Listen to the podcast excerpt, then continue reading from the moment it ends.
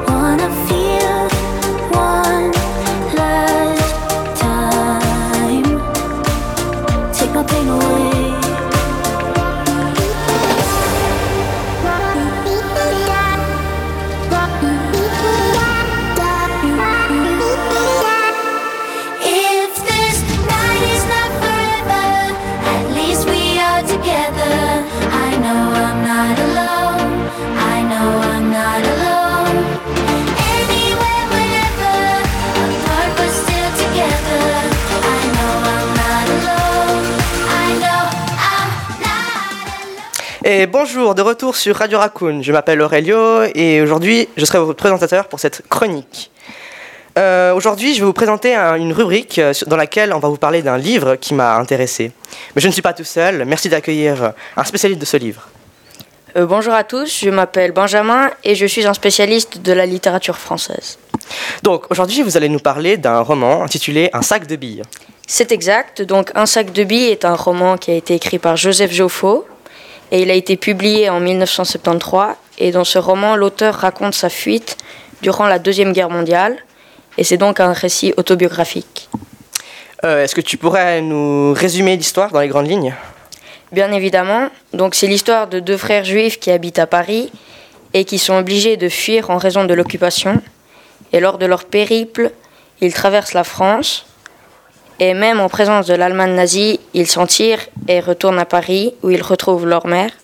Mais malheureusement, euh, leur père n'est pas là car il a été euh, attrapé par les nazis et enfermé dans un camp de concentration. Intéressant, mais quelle triste histoire. Est-ce que vous pourriez nous lire un extrait pour euh, agrémenter un peu cette présentation? Mais bien sûr. Donc, Monsieur Boulier m'a regardé et puis son regard est devenu vide comme si toutes ses pensées s'étaient envolées d'un coup. Lentement, il a pris la grande règle sur son bureau et il en a placé l'extrémité sur la carte de France, suspendue au mur. Il a montré une ligne qui descendait de Lyon jusqu'en Avignon et il a dit Le sillon rhodanien sépare les massifs anciens du massif central des montagnes plus jeunes. La leçon était commencée et j'ai compris que pour moi, l'école était finie. Intrigant, mais expliquez-nous pourquoi ce livre vous a-t-il plu Tout d'abord, comme l'auteur nous raconte une histoire qu'il a réellement vécue, le récit paraît plus vrai. Et ensuite, cette période de l'histoire est particulièrement intéressante et importante à mes yeux. Très bien. Est-ce que vous auriez un mot pour conclure? Bien évidemment. Euh, donc j'espère que cette chronique aura été captivante et qu'elle vous aura donné envie de lire ce roman. Merci beaucoup à vous et à une prochaine fois. Il est temps de nous dire au revoir, chers auditeurs, et à tout de suite sur Raccoon Radio. Bye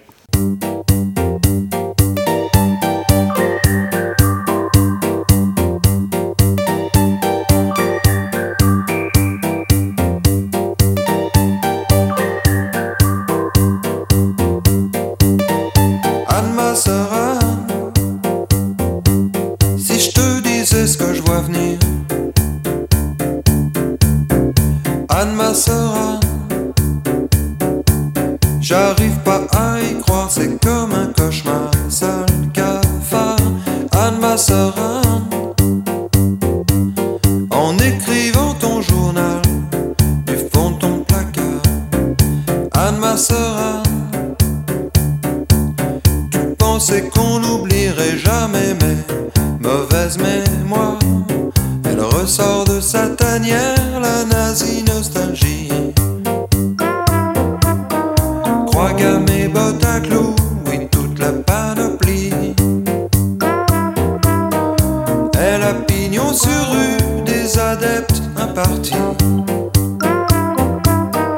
La voilà revenue, l'historique hystérie. Anne ma sœur Anne, si je te disais ce que j'entends. Anne ma sœur Anne, les mêmes discours, les mêmes slogans,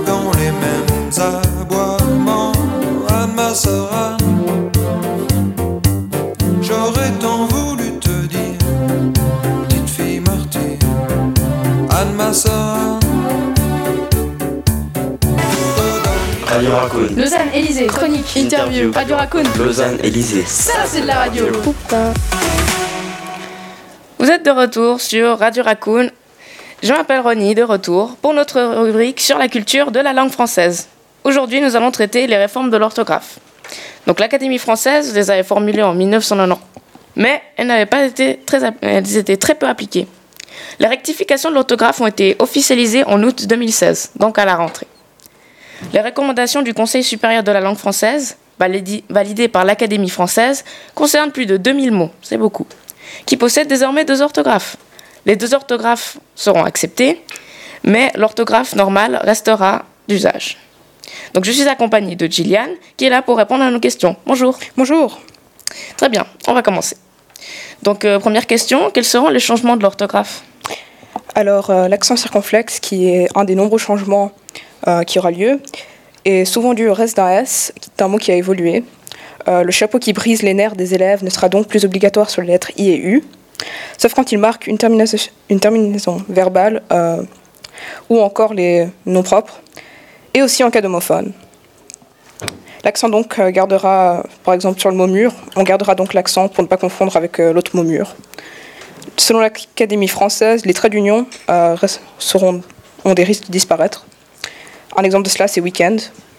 Et les PH euh, vont sûrement se faire remplacer par le, la lettre F.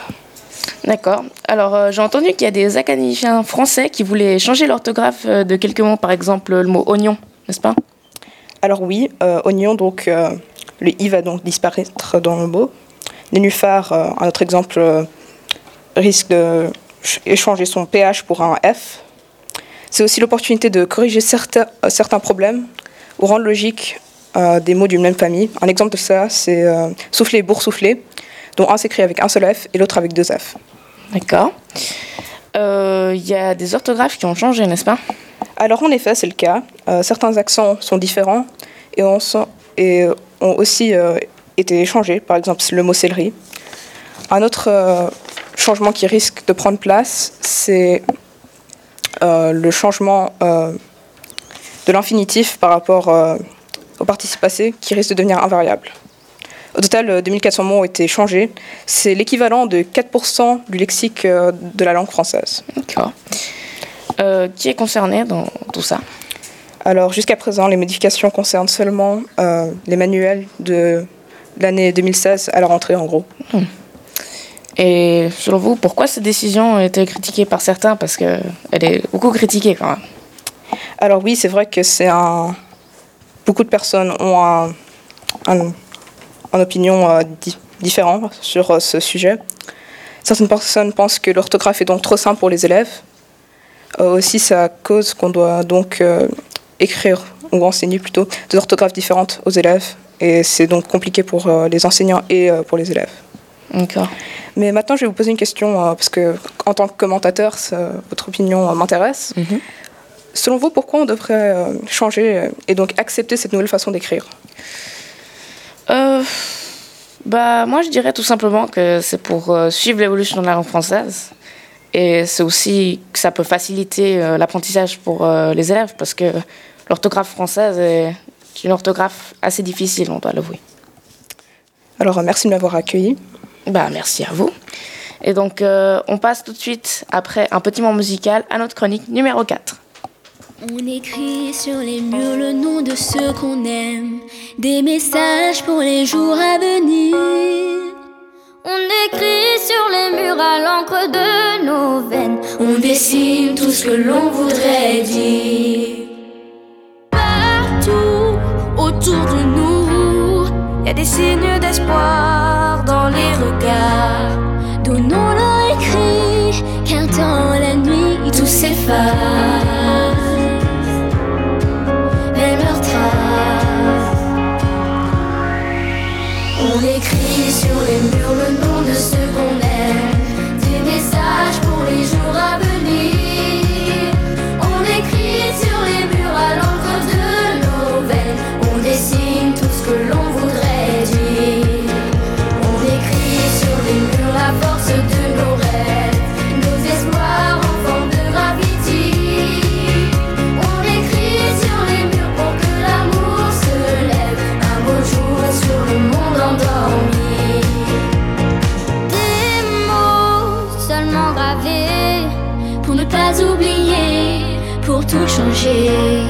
Mélangeons demain dans un refrain nos visages.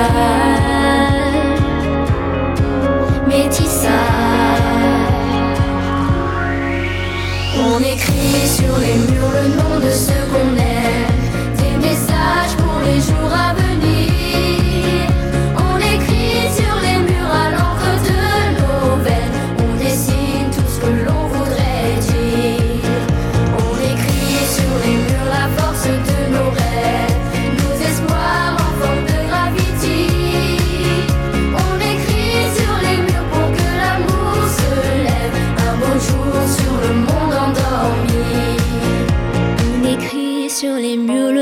Ceux qu'on aime, des messages pour les jours à venir. On écrit sur les murs à l'encre de... Bonjour à tous et bienvenue à nos très chers auditeurs sur Raccoon Radio. Nous nous retrouvons pour un journal euh, radio. Après ce bref moment musical, notre, notre expert et moi-même allons vous rapporter les moments qui ont marqué le début de cette année 2017. Bonjour Marcos. Bonjour Aurelio. Tout d'abord, parlez-nous du nouveau président des États-Unis, Monsieur Donald Trump Jr. Effectivement, un des moments marquants de ce début d'année est l'investiture de Donald Trump à la Maison-Blanche. Le nouveau président de la première puissance mondiale, que, que sont les USA, s'est notamment fait remarquer de par ses nombreux propos erronés et ses idées racistes, sexistes, etc. Est-ce que vous voulez nous parler un peu de ça en donnant des exemples? Donc Trump a dit beaucoup de choses incorrectes, notamment sur le sujet du réchauffement climatique. Il a déclaré que le réchauffement climatique était une invention des Chinois et que ces derniers étaient les plus gros pollueurs du monde, avec l'Inde. Il a également déclaré que les USA étaient les leaders mondiaux de la lutte pour l'environnement. Il dénonça aussi un accord interdisant le charbon seulement aux USA, accord totalement faux. Il a également fait trembler le monde en déclarant qu'il allait se retirer de l'accord sur le climat. Très bien. Euh, sauf erreur, ce début d'année a été marqué par de nombreux actes terroristes. Est-ce que vous pourriez nous en présenter quelques-uns? Je vais revenir sur deux des plus marquants, notamment ceux du Royaume-Uni. Le 3 juin, une camionnette fonce sur la foule et trois personnes en sortent et poignardent la foule en disant le faire pour Allah. Cette mort, 48 blessés. Le 18 juin 2017, une camionnette fonce sur des passants à Londres, un mort et 10 blessés. Merci pour cet éclairage. Et pour conclure, la paix ne règne pas en ce monde, et même les personnes à la tête des plus grandes puissances du monde ne sont pas toujours bien renseignées. Merci de nous avoir écoutés, et à bientôt. Radio Raccoon. Lausanne, Élysée, chronique, interview, Radio Raccoon. Lausanne, Élysée. Ça, c'est de la radio.